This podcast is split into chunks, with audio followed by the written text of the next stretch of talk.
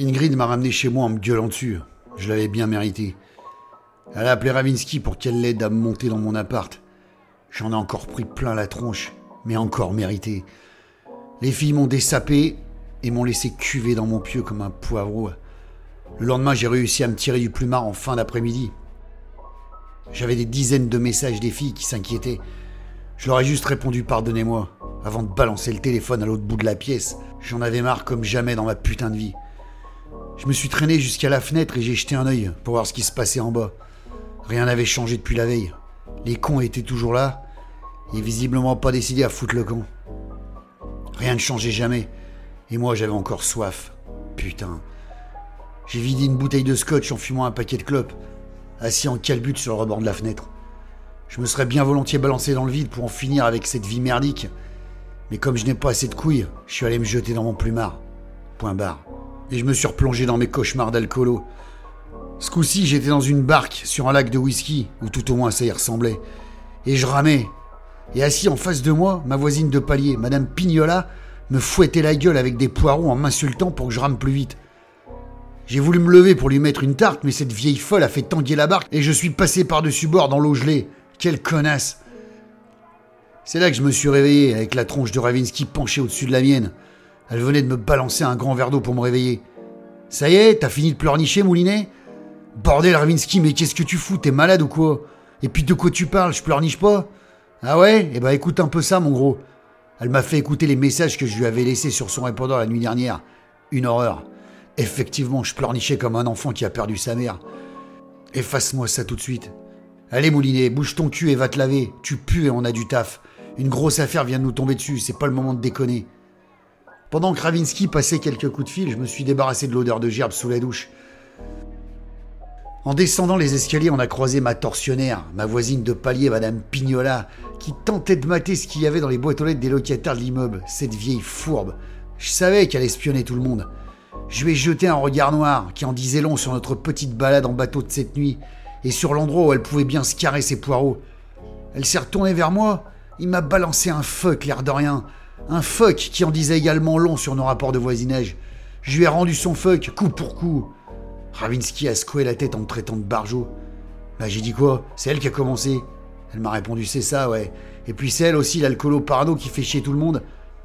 Bon bref, j'ai clôturé le débat. Je lui ai dit c'est quoi cette grosse affaire qui nous est tombée sur le coin de la gueule alors? Elle m'a dit monte dans la bagnole, je vais t'expliquer.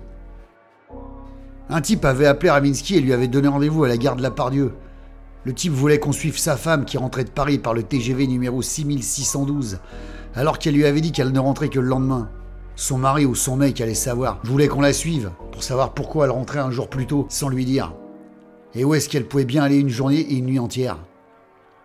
Je ne voyais pas trop où était la grosse affaire dont m'avait parlé Ravinsky, mais bon.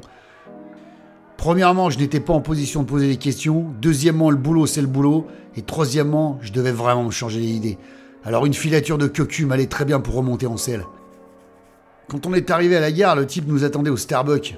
Je suis allé commander deux grands cafés histoire de me remettre la gueule en place en disant au serveur que je m'appelais Douglas et Kravinsky s'appelait Beverly. C'était mon nom d'anglais quand j'étais en sixième, Douglas. Ça m'a fait marrer. Ça n'a fait marrer que moi quand le morveux a gueulé. Les cafés de Douglas et Beverly sont prêts. J'ai rejoint Ravinsky qui secouait la tête avec quand même un petit sourire. Un petit sourire qui voulait dire T'es vraiment con, Moulinet. Notre client transpirait beaucoup et semblait bien nerveux pour un simple cocu. Après les présentations d'usage, le type nous a sorti le blabla habituel du cocu de service qu'il ne comprenait pas pourquoi sa femme lui mentait, qu'il n'aurait jamais soupçonné ça de sa femme, etc., etc. Là, t'inquiète mon gros, on y est tous passés un jour ou l'autre, tu vas t'en remettre, crois-moi. On s'est mis d'accord sur le tarif, il nous a fait un virement d'acompte et nous a envoyé une photo de sa femme avant de se barrer la larme à l'œil. Bichette. En attendant le train, Ravinsky est retourné nous chercher des cafés. Le serveur a marqué direct Beverly sur son gobelet. Je ricanais comme un con malgré le sévère mal de crâne qui me taraudait la cervelle et le sale mioche avec la gueule pleine de morts assis à la table d'à côté n'a pas contribué à le calmer, croyez-moi. Qui peut encore offrir un putain de tambourin à grelot à un gosse décérébré qui cogne dessus comme un bourrin en hurlant dès que sa mère essaye de lui enlever Sérieusement? Du coup, je me suis levé, j'ai rejoint Ravinsky et je lui ai dit qu'on se barrait d'ici. On est parti s'asseoir au pied de la voie pour attendre. Quand le TGV a ouvert ses portes, des hordes de cravatés se sont jetés sur les taxis et les métros comme des morpions sur des couilles. Ravinsky s'est mis à gauche du quai et moi à droite. Des vrais scanners. Et vous n'avez pas intérêt à écarter les bras si vous voulez pas vous prendre un directeur des ventes en pleine tronche. C'est marrant de regarder un train se vider, on voit tout. J'ai vu des mecs pas gâtés par la nature avec des tronches de cafards, ou alors la ganache pas dans l'axe au bas si vous voyez ce que je veux dire. Il y a des mecs qui cherchent des extraterrestres à l'autre bout de l'univers, alors qu'ils sont tous sur la voie E de la gare de la Pardieu à Lyon. Ravinsky m'a fait signe, elle avait repéré la femme. Elle est passée devant nous sans rien remarquer, et on lui a emboîté le pas. On l'a suivie jusqu'au taxi où elle a fait la queue. Nous, on s'est glissé derrière elle en bousculant un cadre thermodynamique qui a commencé à râler, à faire un tapage. Ravinsky s'est excusé avec son sourire de chaudasse, et en trois secondes, le type lui mangeait dans la main comme un chiot. Y a pas à dire, les hommes sont des faibles. Notre cible est montée dans son taxi, et nous dans le suivant. Notre chauffeur a refusé de suivre son collègue sous prétexte qu'il était pas flic, jusqu'à ce que je lui agite 4 billets de 50 boules sous pif, plus le prix de la course. Tous ces principaux à se sont envolés comme des oiseaux. Allez, roule, ma poule.